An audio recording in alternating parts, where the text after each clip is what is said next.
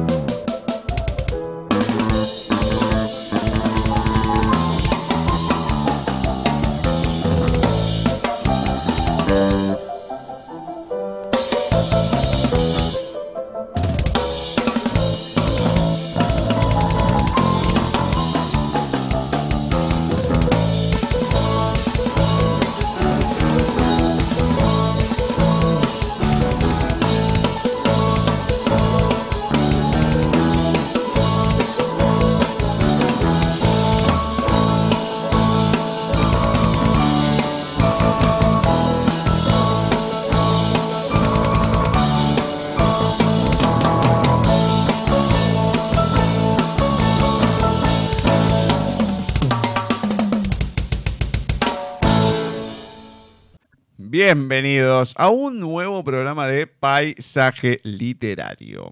Nos encontramos en nuestra 38 emisión de la décima temporada 2021 por Nadie TV. www.nadietv.com.ar y también nos pueden escuchar a través de nuestra página en Wix www.paisajeliterario.wixsite.com barra mi sitio. Un nuevo programa 20 de octubre de 2021, en donde vamos a agradecerle a Rosy, a Rosy Elegido, que estuvo con otro cine desde la distancia. Como digo siempre, yo estuve acompañando nada más. Y hoy nos estuvo hablando de la película The Song of Music, La novicia rebelde, acá en Hispanoamérica, Sonrisas y lágrimas en España. La primera película que tenemos esta complicación con los nombres, que se ha puesto en un lado de una manera y en otro de otra. Pero le agradecemos, le agradecemos. En el segundo bloque vamos a estar hablando con Daniel Fernández López, que nos va a estar presentando su primera novela de ficción histórica editada por Ediciones Russer, Castilleja contacto arroba tienen mail, Skype, Facebook de la radio, arroba nadietv en el Twitter y si se quieren comunicar con este programa lo pueden hacer a través de paisaje literario arroba mail, con ese mismo correo nos agregan en el Skype, Gustavo Literario es nuestro perfil en Facebook, Paisaje Literario la fanpage, arroba paisaje literario en Twitter, arroba paisaje literario en Instagram y nuestra página en Wix, como ya se las mencioné, www.paisajeliterario.wixsite.com barra mi sitio. De esta manera vamos a presentar a nuestra meremérita profesora Cecilia Giorgio para comenzar este bloque de lecturas. Muy buenas tardes, noches, Ceci. ¿Cómo va todo por ahí? Muy bien, Gus. Gracias a Dios, muy bien. Bueno, me alegro, me alegro que así sea. Espero que hayas pasado un muy buen día el domingo. Le contamos a la gente. El domingo fue el Día de la Madre acá en Argentina. Así que bueno, espero que lo hayas podido disfrutar. Sí, por supuesto. Muy lindo lo pasé. Muy, muy lindo. Aprovechamos y a todas las madres también de Argentina y en general, la que nos escuchen, bueno, esperemos que haya sido un lindo día, lo festejen en su país o no, no importa, pero que hayan pasado un lindo día, eso es importante, eso es lo importante. Un beso a todas las mamis. Obviamente, obviamente, un besote. Bueno, vamos a empezar este programa como siempre lo solemos hacer desde hace un tiempo, por lo menos, con Flavia y los oyentes. Hola Gustavo, hola Cecilia, ¿cómo están? Muy buenas tardes para ustedes. El saludo para los oyentes de Paisaje Literario. Aquí nos estamos encontrando nuevamente en este mes de octubre, ya 20 de octubre, y es impresionante cómo se nos está yendo este mes número 10 de las manos. Ustedes con mucha lluvia allí en Buenos Aires, por lo que pude observar por los canales de televisión, mientras que aquí, en el norte del país, aún estamos esperando por el agua Así que por favor, si nos pueden mandar un poquito de agua, agradecidos estaríamos. Bien chicos, estamos en este bloque dedicado a los textos de oyentes, como les decía, y en esta oportunidad con una poesía de Mónica Mera, titulada Temblor de párpados. Cierran los ojos de unos niños descalzos, subidos en mi cabeza, no pueden verme y sin embargo sus voces me demandan. Tantos mamá como si se multiplicara mi vientre en las voces y yo fuese un ejército de mujeres que van a las tediosas reuniones del colegio y tejen trenzas de papel escritas con felpones. ¿Cuál será el mandato de la sangre que me toca y me aleja de mí misma? Para amar tan locamente. Mamá, mamá, mamita. Y esos niños, para siempre. Mónica Mera. Muchas gracias, Fla. Muchas gracias a Mónica, también le agradecemos. Y es raro, por momentos te podría decir que también es espeluznante, porque cuando dice, y yo fuese un ejército de mujeres que van a las tediosas reuniones del colegio. Ya eso me da repelús. ¿Qué quiere que te diga? Sí. y sí.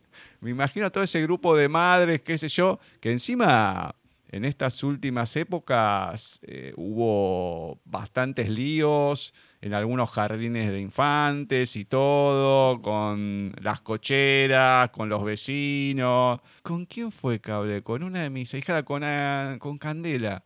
Ah, no sabía cómo estaba con las madres.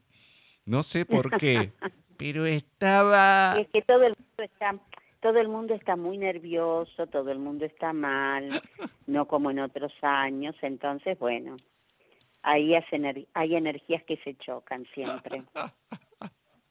No, no, no, me imagino. Pero ya de imaginar ese grupo de madres en el colegio, no, ya digo, no, sabe lo que debe ser. No, no, debe ser un lío tras otro. Y, y este también.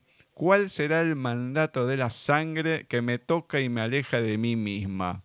Para amar tan locamente, bueno, ¿no? Pero sí, el tema de los mandatos. Sí, esa, parte linda. Hmm. Sí, bueno, pero a veces los mandatos muchas veces no suelen ser tan positivos en este, como lo dice acá, ¿no? No, no, no, no. En su mayoría. Hay mandatos de todo tipo. Exactamente, exactamente.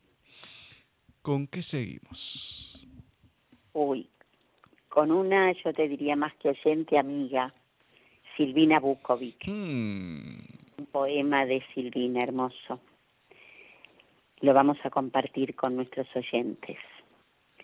Venir al mundo, venir a repoblarlo de llanto, claridad o pasos, venir con la espalda liviana, simétrica y pasar sin que pese más que un verso. Venir, venir es algo, algo que renueva las promesas y el aire como un manto de palabras que se despliega, copiando las piedras bajo un fragor de lápices, con todo por decir. Venir, pasar, sentir que frente a un mar y con los brazos extendidos, sostenemos el tiempo en un puño, en el otro el vacío, y las olas esperan el momento de ver nuestras palmas al viento, desnudas y libres, para hacerlas comulgar, consustanciarse hasta quedarse sin nombre, ni letras ni cinceles, venir y acomodar todas las almas en un hueco de la nada, del todo, de este mar que es la vida y nunca cesa. Silvina Bukovic. me encantó el final. Me encantó. Ya no nos sorprende a esta altura, Silvina. No, no, no, esa capacidad, esa sensibilidad que tiene a la hora de escribir, ¿eh? No, es una maravilla. Te digo que hace muy bien, como siempre lo digo, una dosis de Silvina Bukovic al año. Hace ya dos ah, años que no la tenemos, pero por lo menos con esto es como que vamos ahí dando bocanadas. Siempre, siempre es lindo recibir algo de ella, poder leer y bueno, que te llene el alma por lo menos. Ya lo creo. Y acá también, antes hablábamos de los mandatos, ahora los pactos. Así que venimos, venimos en este tipo de cuestiones. Veremos cómo continuamos, ya que ahora viene una vieja conocida, o por lo menos alguien que hace mucho, mucho tiempo que no se leía. Bani, ya saben, terminó con el comerciante. No da para empezar algo largo. Así que está con algunas poesías sueltas y encontró por ahí, encontró por ahí algo de alguien que hace mucho no leía. Así que vamos a escuchar a Bani a ver a quién nos comparte ahora. Dejé de insistir donde no había lo que buscaba. Dejé de pedir con las manos cerradas. Dejé de esperar en sillas habitadas. Dejé de intentar en un cuerpo ajeno. Dejé de poner mis expectativas en personas ocupadas. Dejé de pretender que el otro entendiera. Dejé de poner los ojos y la esperanza en corazones que no querían latir al lado del mío. Y entonces, magia. Magia. Volví a mí como único camino disponible. Volví a mí como único destino posible. Volví a mí como el único reencuentro pendiente. Volví a mí y pude verme las costillas, los dolores y mi alma deshidratada pidiendo agua. Y me recibí, me acaricié, me perdoné, me recosté sobre mi hombro, me nombré con mi propia voz y me encontré, distinta pero intacta. Me tuve otra vez y entonces magia, magia. Tengo las llaves de las puertas que quiero abrir, aquí, adentro, Afuera solo están las cerraduras, pero yo decido dónde. Yo elijo cómo. Yo elijo con quién. Yo elijo qué quiero. Yo decido qué merezco. Y la magia volvió a mí porque nunca se fue, porque siempre habitó en mí, pero no me permitía verla por rechazarme. Y así bajé a mis sombras y resucité. Me abracé, me acepté y seguí viva y entonces, magia, magia. Lorena Pronsky. Muchas gracias, Vani, muchas gracias. Bueno, como les dije, una vieja conocida, Lorena Pronsky, hace mucho, mucho tiempo que no se leía. Bajó el tono, porque se ve que está tan acostumbrada a otros textos y demás. Antes lo leía con una potencia, es como que se, se iba de mambo. Bueno, ahora se tranquilizó un poco, Vani y un escrito claramente visceral, como nos tiene acostumbrado, como está acostumbrada Lorena. Y digamos que uno tiene la posibilidad, siempre se tiene la posibilidad de elegir lo que se va a hacer, o por lo menos en algunas ocasiones. No siempre se puede elegir. La mayoría de los momentos sí, pero aún así siempre hay posibilidad de poder elegir. La cuestión es las consecuencias que tenemos después. Ya eso es otro tema. Eh, a mí me gusta mucho cómo termina este poema. Yo decido dónde y de mí depende cómo. Yo decido dónde, yo elijo cómo.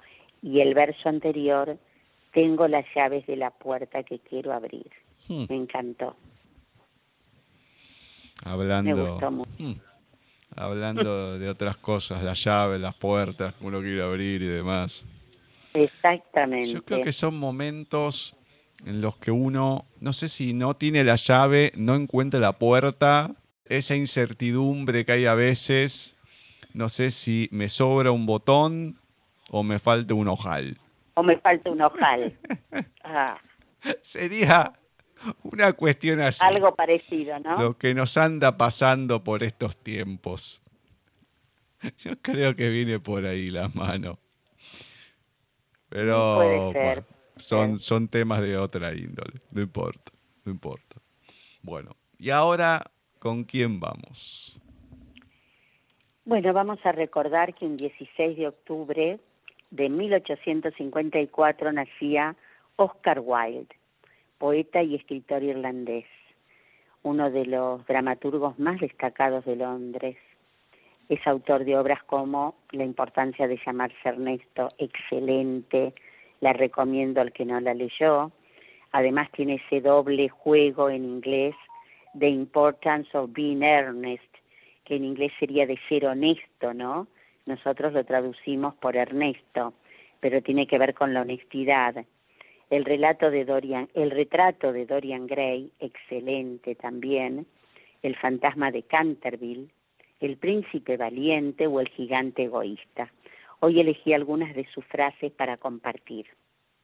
Vamos a la primera. La experiencia no tiene valor ético alguno, es simplemente el nombre que damos a nuestros errores. Hmm. Bueno, un hombre puede ser feliz con cualquier mujer mientras no la ame. Bueno, bueno. Nos pasamos años sin vivir en absoluto y de pronto toda nuestra vida se concentra en un solo instante. Las mujeres han sido hechas para ser amadas, no para ser comprendidas.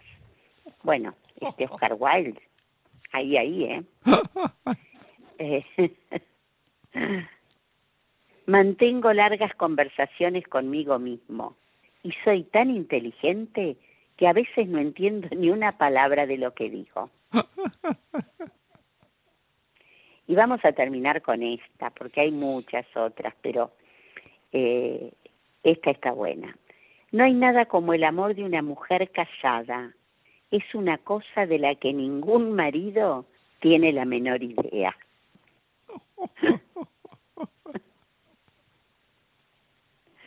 Están muy buenas. Muy bien. Y siempre estuvo ahí la controversia porque van pasando los años, se, duda de lo que le pasó porque en realidad fue preso por eh, homosexualidad por sí, haber por querido. por unas cartas que descubrieron. Sí, sí.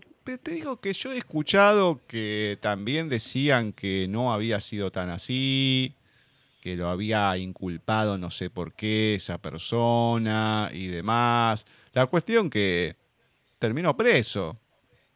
Por algo, la verdad que era una estupidez, porque ir preso por homosexual. Sí, no, no, no, no, no, no.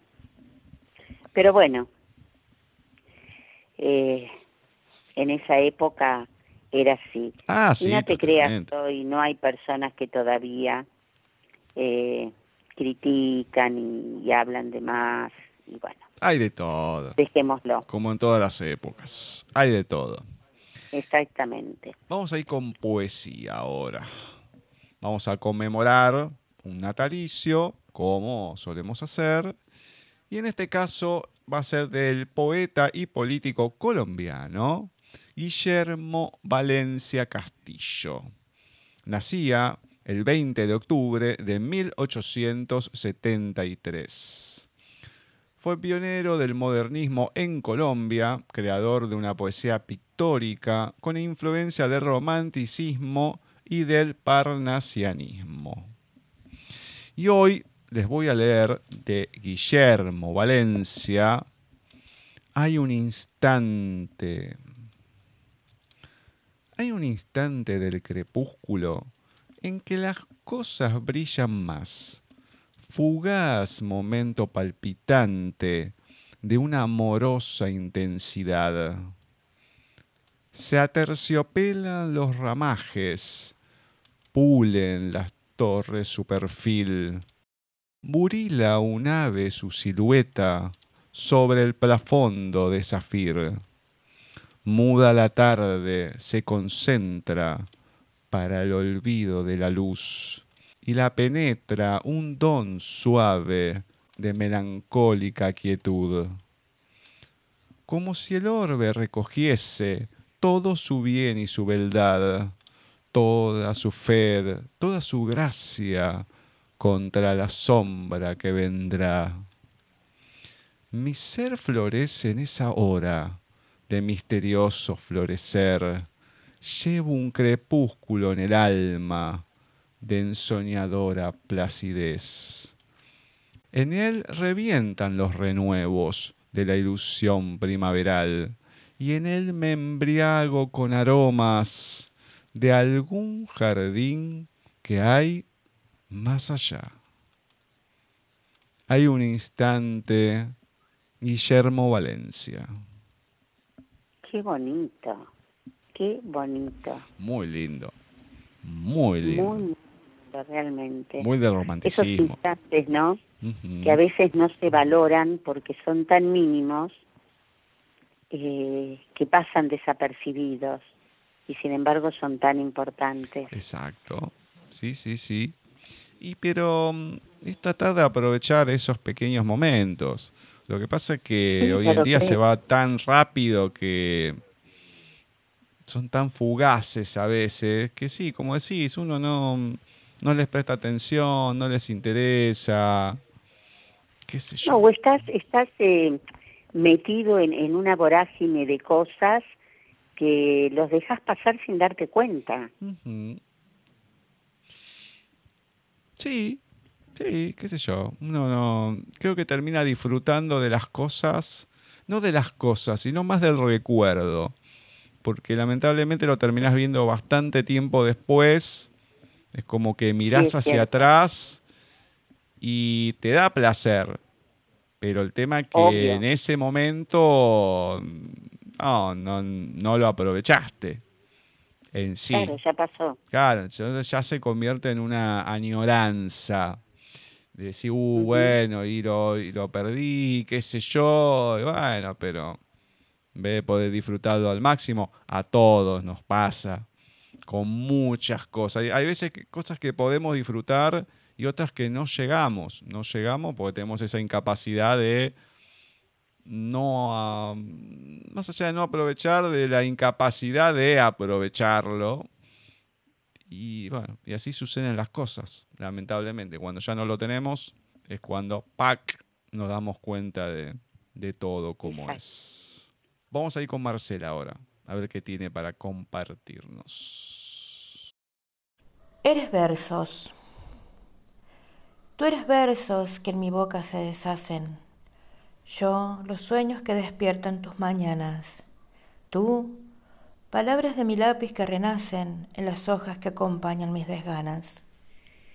Los renglones nunca rotos de mi tiempo funden letras que suturan la memoria, melodías que se escuchan a destiempo con el ritmo acompasado de la historia. ¿Qué victoria surgirá de aquel poema por las voces de Rapsodas recitado? ¿Qué emoción avivará mi paz extrema si respiro entre los libros enredado? Que no me quiten las ganas de volar si nadie quiere mis versos escuchar. Mila Pérez. Muchas gracias, Marce. Muchas gracias. Y me gustó cómo termina. que no me Ujú, te iba a quiten decir lo mismo. las ganas de volar si nadie quiere mis versos escuchar. Me encantó, me encantó. Lo importante es escribir, es seguir escribiendo los versos, más allá de que alguien los escuche o no, pero seguir escribiéndolos. El tema es que cuando uno puede plasmar en el papel, en la computadora, en el celular, en donde fuese, lo que se siente, lo que nace, es como que hay un cierto desahogo, vamos a decir. Te estás sacando algo de encima, lo podés poner ahí y es como que al ponerlo, al escribirlo, toma otra dimensión, se va transformando. Entonces ahí es como estos momentos. Ahí uno toma magnitud de lo que realmente le está pasando o pasa. No escribir por escribir, que puede pasar, pero cuando nace así, es como que hay una liberación en cierta manera. Es como mm, esos escritos que hoy en día se dan mucho, poco como lo que podemos leer de, de Singololo o lo que fue de Lorena Pronsky, que es lo que nace. Entonces lo, lo largás, queda ahí, es como que te sacás cuando hay algo que te da angustia o algo por el estilo. Y encima los otros se ven reflejados en eso. Como que hay una multiplicidad de emociones con un solo escrito. Así que es importante, hay que escribir, hay que escribir. Si nace, no hay que retenerlo, hay que largarlo y bueno, uno nunca sabe a dónde puede llegar y qué puede causar precisamente. Exacto. Bueno, ¿a quién tenemos ahora? Ahora tenemos otro nacimiento para recordar de un 21 de octubre de 1846, en el cual nacía Edmondo D'Amicis, escritor italiano. Su obra más conocida obviamente es Corazón, Cuore, en la que se encuentra incluida la historia de los Apeninos a los Andes, muy popular y conocida de forma independiente al libro. Sí, para mí trae un recuerdo increíble porque mi padre me la, me la contaba cuando era chica. Saqué algunas frases de Edmondo D'Amicis y aquí las comparto. Tengo valor para morir, pero no para sufrir en vano. ¿Cómo se olvidan en esos momentos los sinsabores pasados? Me acordé del consejo de mi padre. ¿Has sobrado mal? Pues pide perdón. No te reprendo, hijo mío. No te duermas por pereza, sino por cansancio. Pero no hay alegría duradera ante ciertos aspectos siniestros de la naturaleza. En los campos de batalla, un rayo. En los sentimientos, un niño. En los sufrimientos, un santo. Y la última, pero pensaba en lo que me aconsejaba mi padre. Si te ofenden, defiéndete, pero sin llegar nunca a pelearte. Me encantaron. Me encantaron porque son frases de otra época, creo yo. Algunas valdría la pena ponerlas en práctica. Oh, totalmente. Totalmente. Y la última más que nada. Hay que defenderse. Sí, sí, sí, sí. Sin pelearse, y es la idea. Porque Claro, claro. uno si se termina ¿Cuánto nos enojando... ahora, eh? ¿Eh? ¿Cuánto nos cuesta ahora eso? No, totalmente. La humanidad está, pero totalmente exacerbada. Muy candente todo. Pero hay que tratar de hacerlo. O sea, no hay que dejar pasar las cosas. Muchos te dicen, no, yo no contesto porque... ¿qué? Hay que decir las cosas, no hay que quedarse callado. Porque si no, no tiene, no tiene sentido lo que pasa. Hay que decirlas, hay que decir las cosas. Bien, seguimos con esta onda de los nacimientos, de los natalicios. Así que vamos con alguien que se ha leído bastante, pianista y escritor uruguayo, Félix Berto Hernández, amigo tuyo, no sé que te gusta. Nacía el 20 de octubre también, pero de 1902.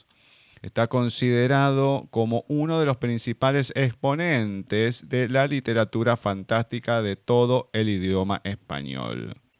Después que lo, mm, lo estaba acomodando y demás, antes de estar con el programa, me di cuenta que ya lo había leído, pero lo voy a volver a leer. Por la verdad pensé que no y después haciendo memoria digo, no, acá esto sí, bueno, después de tantos años, ya como que vamos repitiendo los textos, pero vale repasarlo para quien no lo haya escuchado. Así que hoy de Félix Berto Hernández, Ojos en la Oscuridad.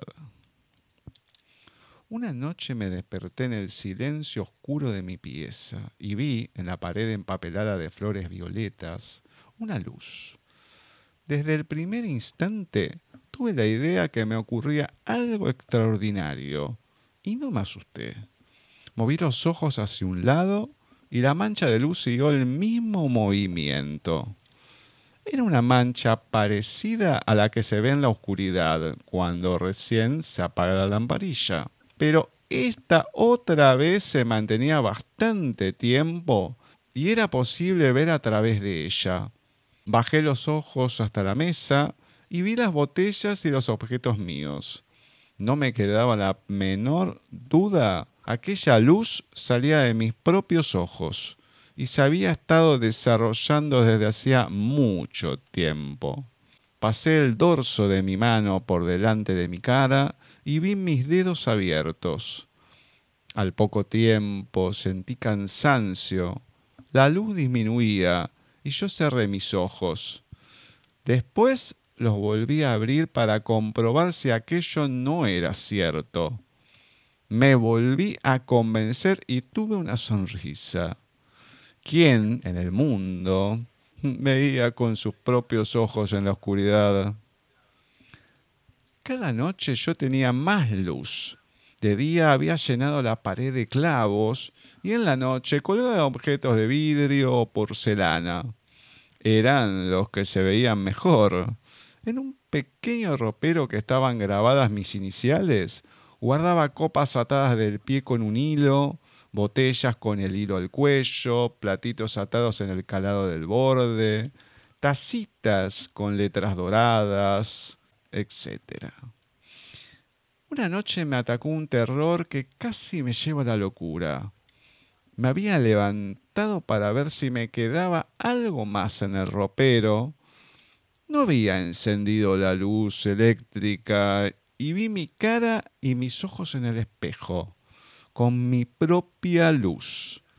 Me desvanecí y cuando me desperté tenía la cabeza debajo de la cama y veía los fierros como si estuviese debajo de un puente. Me juré no mirar nunca más aquella cara mía y aquellos ojos de otro mundo. Ojos en la oscuridad de Félix Berto Hernández.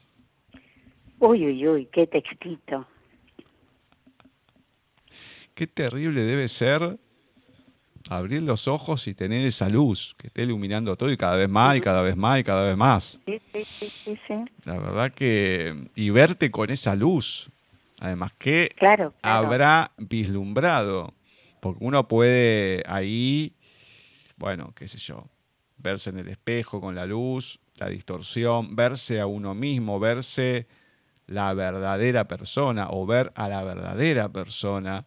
Hay muchas interpretaciones que se pueden dar con este texto, pero ¿qué es lo que Sí, habrá muchísimas. visto este hombre de esa manera? Vaya a saber. Sí, sí, sí, exactamente. Pero bueno, estos son los textos de Félix Berto. Eh, la mayoría son bastantes más largos y bueno, la verdad que me acordé tarde que este ya lo había leído. Prometo para la próxima No, pero es hermoso además. diferente. Sí, no, no, no. Pero bueno, viendo Hay tanto. que vale la pena repetirlo. No, obviamente, obviamente. Pero viendo tanto, bueno, se puede, se puede variar. Así que veremos para la próxima a ver qué pasa. Lo que sí, vamos a tener ahora un nuevo audio de Flavia. El 15 de octubre de 1923 nacía el escritor italiano Italo Calvino. Es uno de los escritores italianos más importantes del siglo XX. Entre sus muchos títulos podemos encontrar a El varón rampante, Premio Viareggio y una de sus más populares obras, Italo Calvino, El destello. Pasó un día en un cruce de caminos, en medio de una multitud, gente yendo y viniendo. Paré, pestañé, no comprendí de inmediato.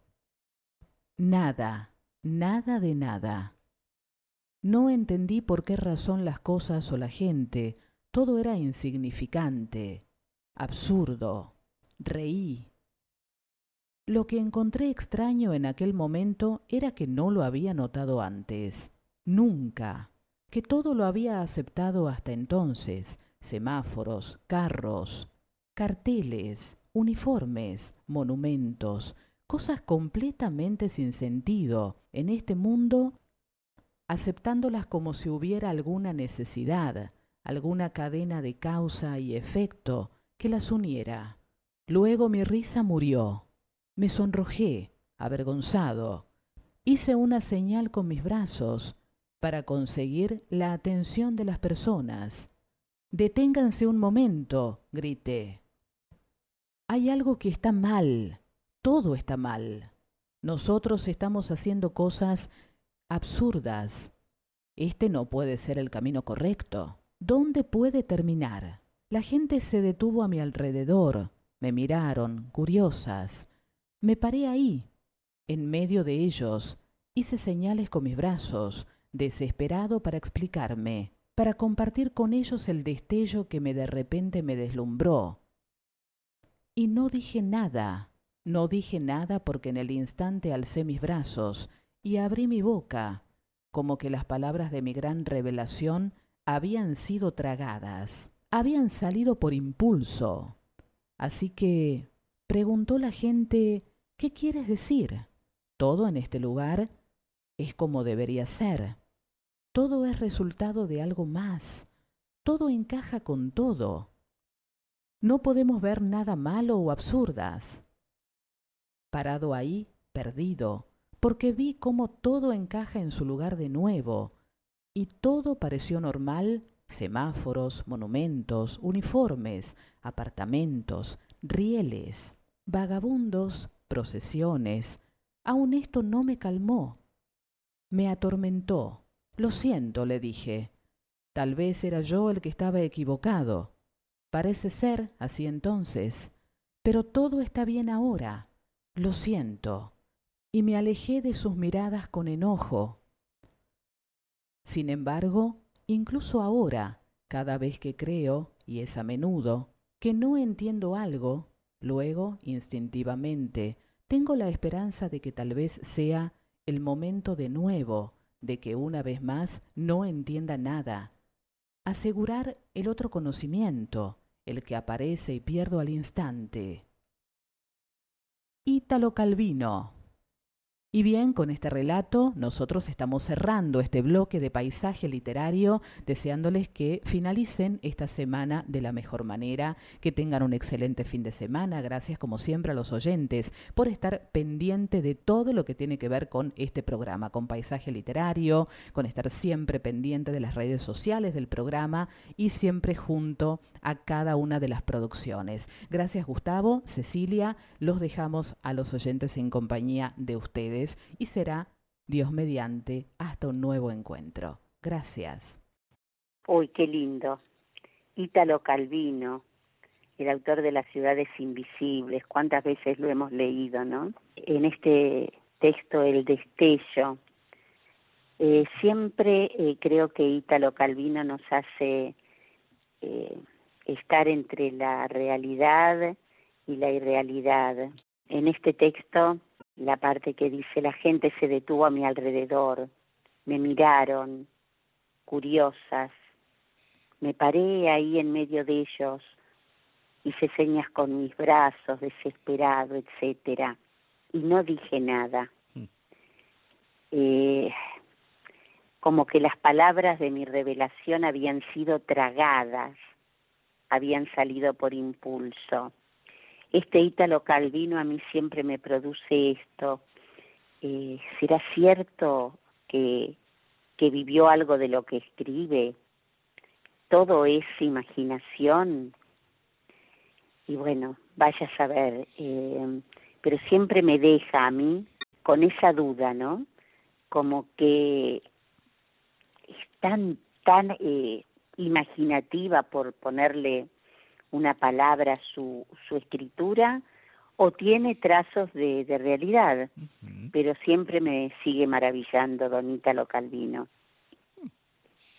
Bueno, ya un conocido tuyo lo decía o lo dice o lo escribe que cuando el escritor, ¿cómo es? Eh, cuando se mueve, no, ay, ¿cómo es?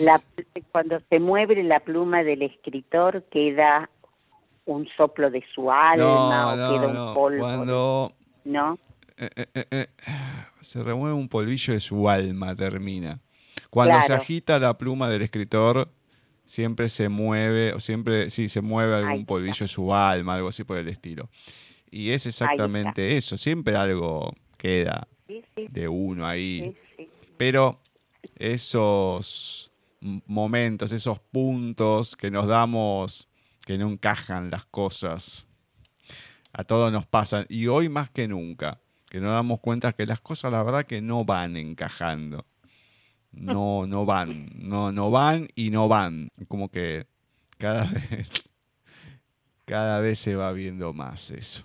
Pero esperemos que alguna vez encajemos las piezas donde van, realmente. Ojalá. Comenzamos la recta final y ¿con quién? Exacto. Bueno, vamos a tomar de Julio Cortázar otra historia de sus cronopios. Eh, esta creo que es la más breve que he leído en este año.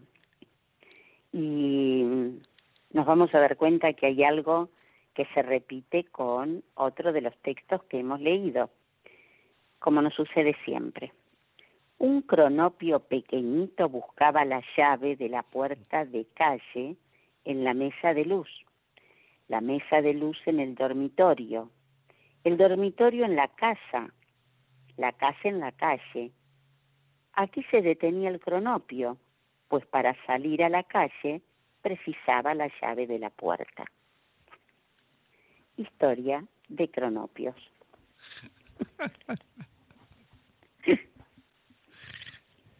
Hay que escribir eso, la verdad que... hay que escribirlo. Estos juegos de, palabras que, que hacía Cortázar a mí me, gustan muchísimo. Me gustan mucho. Es ese círculo sin fin. Sí, sí, sí. Cae siempre en el mismo lugar y no encontrar la, la, solución. Es como. Mm, debe existir un montón, ¿no? Pero en los minijuegos de Ruibal, de los viejos juegos de Ruibal, hay uno nosotros lo tenemos acá, que ahora no me acuerdo cómo se llama, pero era el típico también con figuras geométricas, que tenías que poner el cuadrado grande en la punta extrema del minijuego y tenía que salir por el otro. Entonces vos tenías tipo Tetrix. Entonces tenías un, rectángulo, todo así, piezas geométricas, por lo general ah, sí, sí. cuadrados rectángulos, tenías que ir sacando y íbamos, eran pocas piezas. Y bueno, y, nunca lo podías sacar, nunca, y si no tenías que tomar el tiempo, a ver cuánto tardabas, qué sé yo, bueno, una, una cosa así. Siempre hay que tratar de encajar las piezas para que salgan por el otro lado menos esfuerzo. Bueno, estaba el Sodoku, creo que era, no, eso me parece que es un juego, el Sokoban, ahí está, en este Windows. de, de, números. Claro, el Sokoban que no sé si seguirá en Windows, pero históricamente veía en los minijuegos de Windows eh, que también era el muñequito que tenía que ir moviendo alguna pieza para salir del otro lado, entonces tenías que hacer la menor cantidad de movimientos para hacerlo con excelencia. ¿eh? Tenías 10 millones de niveles, pero bueno, qué sé yo, esas cosas que uno tiene que tratar de, de hacer el mínimo esfuerzo. Pero bueno, vamos con Bani y Singulolo. Hay abrazos que son como el primer mate calentito de la mañana, como la bufanda que tejió mamá, como el pan con manteca y azúcar del abuelo. Hay abrazos que son la casita del árbol, el álbum de figuritas completo.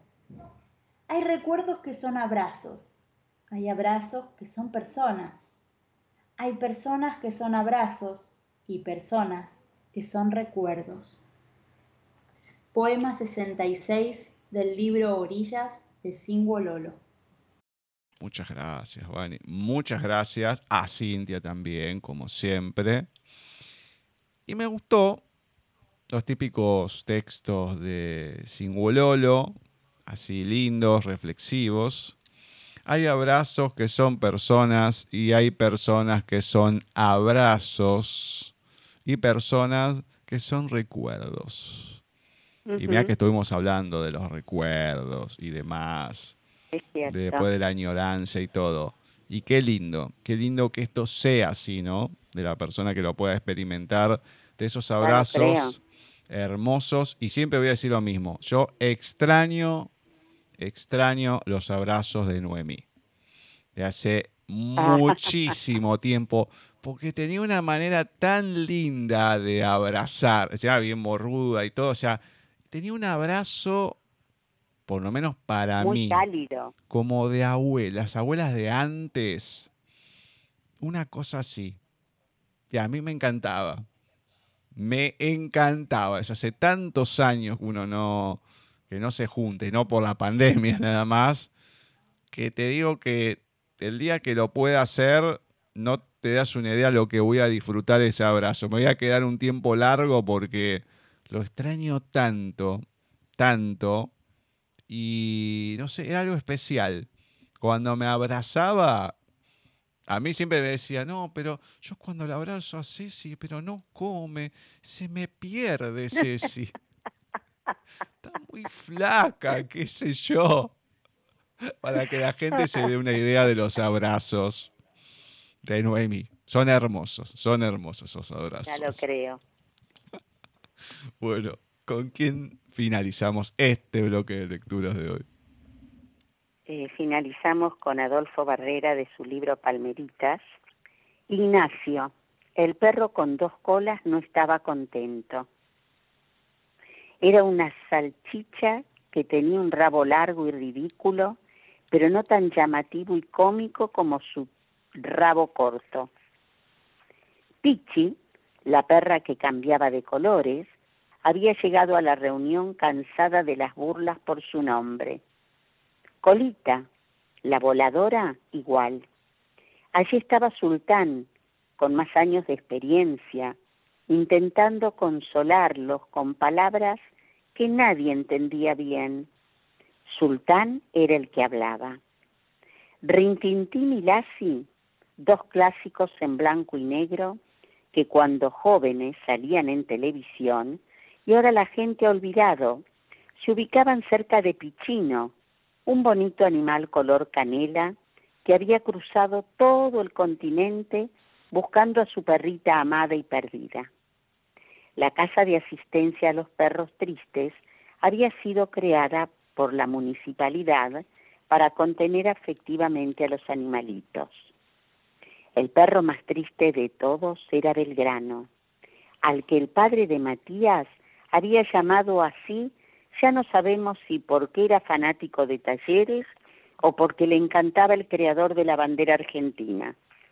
Belgrano se había peleado con Matías Celoso y sin querer mordió a su amigo Pablo cuando fue a jugar a la casa. La mamá de Matías, furiosa, lo echó a la calle. Era difícil que a Matías fueran a visitarlo a la casa, por eso se enojó tanto. Belgrano solo quería tironear sus pantalones, asustar un poco, mostrar su disconformidad porque en realidad él también quería jugar, como siempre, pero no lo estaban invitando. Pablo se asustó. Belgrano lo raspó con los dientes y comenzaron los llantos, los gritos.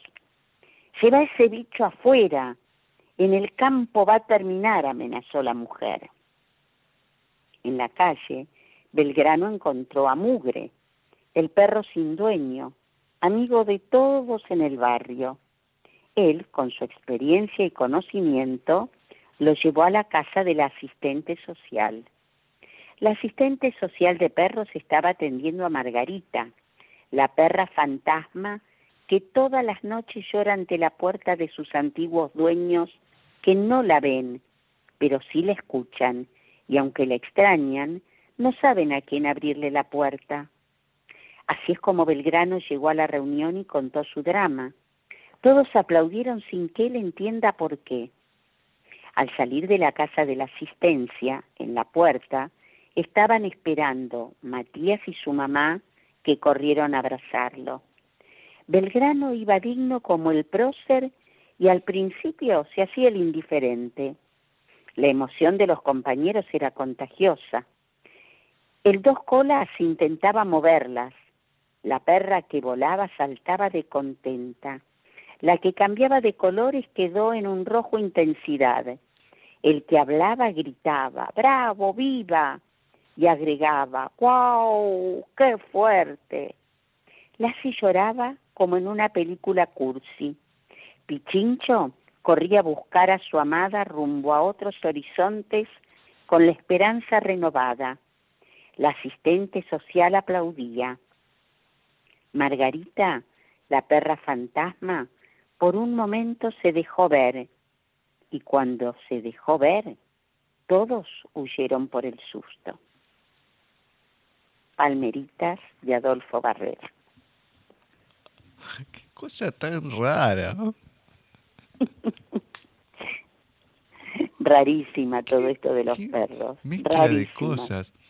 ¿Sabes que mm, cuando nombraste a Lassie, me acordé acá al lado de mi casa, que ahora hay un edificio, cuando era chico tenían un coli, que en ese momento yo no diferenciaba si era coli o si era Lassie, cuál era la raza, porque uno conocía, los 80 daban algún capítulo de Lassie y todo y demás, entonces como que a uno se le mezclaba siendo chico si era Lassie o si era coli. Era hermoso ese animal hermoso. el coli es hermoso, el pelaje que tiene, tiene una como una elegancia, se llama que es grandote. La, forma de, como de la cara, qué sé yo, o sea, no es es un perro como aristocrático, se, se podría decir. No, no, pero hermoso, hermoso perro, hermoso perro. Pero bueno, me acordaba, no me acuerdo ni cómo se llamaba, pero me acuerdo que tenían un coli que fue la única vez que vi uno. Porque después no es muy frecuente verlo por estos, por estos lados, por lo menos. En el próximo bloque vamos a estar entrevistando a Daniel Fernández López. Él ha editado con Ediciones Russer la novela de ficción histórica Castilleja, que si bien es español, la novela está ambientada en lo que es México. Tiene bastante de historia, obviamente lo que es ficción, por algo ficción histórica. Una novela muy interesante, muy interesante, pero una persona más interesante aún para poder hablar, dado el conocimiento que tiene de la historia en general. Vamos a averiguar por qué siendo español estando en España, ha escrito esta historia basada o desarrollada, ambientada en México, en el México de la Revolución, etcétera, etcétera. Vamos a ver, vamos a ver cómo se originó todo esto. Pero antes les voy a presentar el tema que ha elegido José, las obras fundamentales de la música. Así que vamos a escuchar Dream a Little Dream of Me interpretada por el trompetista y cantante estadounidense Louis Armstrong junto a la cantante estadounidense Ella Fitzgerald. La canción fue grabada en Nueva York el 25 de agosto de 1950.